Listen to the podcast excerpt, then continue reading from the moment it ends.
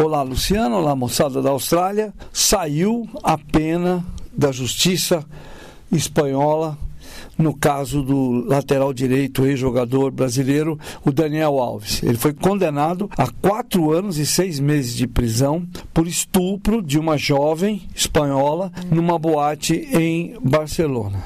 Ele vai apresentar recurso, ainda vai apelar para a sala de apelações do Tribunal Superior de Justiça da Catalunha, mas já está cumprindo já um ano a prisão e vai permanecer para lá. Por lá, ele foi condenado por esse período de quatro anos e seis meses. Essa sentença que foi anunciada nessa última quinta-feira de manhã pelo tribunal e ele já está preso há 13 meses e vai ser descontado. Então, ou seja, de quatro anos e meio já caiu aí para três anos e cinco cinco meses. Além desse tempo de reclusão, ele vai ter que cumprir, quando acabar essa pena de quatro anos e seis meses, ele vai ter que cumprir cinco anos de liberdade vigiada, que é uma espécie de regime semiaberto, e vai ficar nove anos, quer dizer, a decisão foi de que ele fique nove anos longe de qualquer contato com a vítima, uma jovem que ele conheceu na noite do dia 30 de dezembro de 2024, uma moça espanhola de 24 anos, e que a levou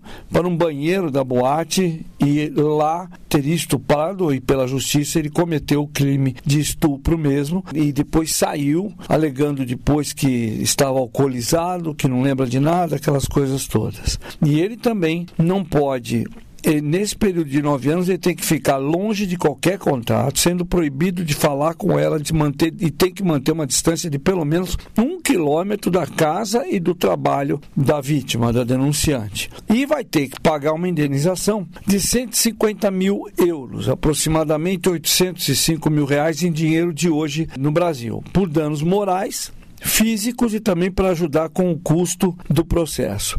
O Daniel Alves hoje, enquanto está na cadeia, ele faz tarefas de limpeza e tem até jogado futebol dentro da cadeia. Lembrando que esse dinheiro, essa multa de 150 mil euros, ele pode pagar sem fazer força, porque os, só do São Paulo ele recebe por indenização pelo rompimento de contrato com o São Paulo, ele vai receber até o ano que vem 450 mil reais por mês, ou seja, em dois meses ele paga e ainda sobra no dinheiro que ele tem, que a justiça espanhola determinou que ele envie para a vítima dele. No texto escrito da decisão que foi escrito pela juíza Isabel Delgado Pérez da 21ª sessão de audiência de Barcelona, nela diz: "O tribunal considera provado que, abre aspas, o acusado agarrou abruptamente a denunciante, jogou no, e a jogou no chão e, a impedindo de se mexer, penetrou pela vagina, mesmo com a denunciante dizendo que não e que queria sair. E entende que, abre aspas, isso cumpre o tipo de ausência de consentimento com o uso de violência e com acesso carnal. A justiça espanhola tem sido muito mais dura nos últimos anos por novas leis para esse tipo de crime. A, o Ministério Público pediu uma pena de nove anos para o Daniel. Alegava que esses acontecimentos não eram merecedores de uma pena mínima que pela lei é de quatro anos. Já a acusação queria 12 anos, que é o tempo máximo para crime de agressão sexual na Espanha. Aparentemente, o argumento da defesa que foi usado no julgamento de que o Daniel fez o que fez, movido pela, pelo excesso de álcool que ele bebeu naquela noite, é, deve ter funcionado para que baixasse essa condenação de quatro anos e meio, enquanto a defesa pediu quatro anos só. Então, deu certo. O pedido de reparação ah, que a própria defesa dele fez foi exatamente esse de 150 mil euros, foi acatado pela juíza. Agora, se essa decisão se mantiver até a última instância, porque agora vai ter recurso da defesa, se essa decisão se mantiver, até existe legalmente uma chance do Daniel Alves cumprir a pena aqui no Brasil, porque Brasil e Espanha, eles têm um acordo conhecido como transferência de pessoas condenadas. Nesse acordo foi estabelecido por meio de um tratado em 1998, que permite que os indivíduos condenados cumpram cumpram suas penas no país de origem. Aí vem uma curiosidade. Muito certamente o Daniel Alves não vai pedir para cumprir essa, esses quatro anos e meio, no caso mais três anos e tanto de prisão, Ele não vai trocar uma penitenciária na Espanha por outra do Brasil, porque as condições físicas, as condições da prisão lá e aqui são muito diferentes. As daqui são bem mais precárias. E aí ele prefere ficar lá, né? Do que ficar aqui, junto com um monte de gente, aquelas coisas que tem com a violência que tem aqui conhecida aqui no Brasil. Daniel Alves, é, ele pode também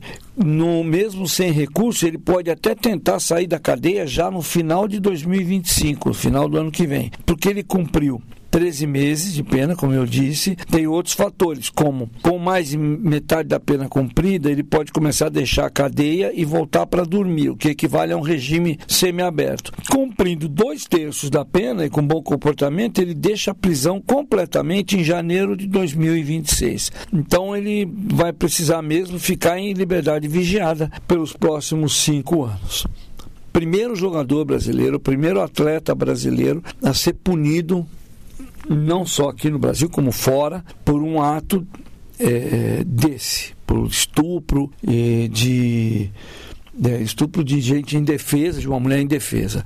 Lembrando, eu já contei isso, tem um caso parado ainda no Superior Tribunal de Justiça aqui em São Paulo, aqui no Brasil, no STJ, ao julgamento para, numa, para que, talvez em uma decisão inédita, o, o tribunal decida que o atacante Robinho, ex-Santos, ex-Real Madrid, cumpra no Brasil pena determinada pela justiça italiana de nove anos por estupro coletivo de de uma jovem albanesa numa boate em Milão. Eu, o Robinho fica aqui, está aqui no Brasil. Como não há acordo de extradição entre Brasil e Itália, ele se, se apega nisso, não sai de casa, quer dizer, sai, fica lá em Santos, está tá lá e espera agora a decisão de um juiz aqui no Brasil e deve aparecer, essa decisão deve acontecer no máximo no mês de março. O juiz do caso decidir que o Robinho vai sim cumprir a pena determinada na Itália aqui no Brasil, será também uma decisão inédita, vai abrir um precedente. O Brasil está criando precedentes novos na justiça pelos caminhos mais tortos, né? Pensando bem, não é muito bacana não. Começou também alguns debates sobre essa questão no Brasil e devemos ter na semana que vem com o Ministério da Justiça uma nova discussão e uma rodada para que se endureçam leis desse tipo no Brasil leis que tratem de estupro, de assédio moral, de assédio sexual, possivelmente até por conta desse caso isso vá se esticar. Vamos ver o que vai acontecer.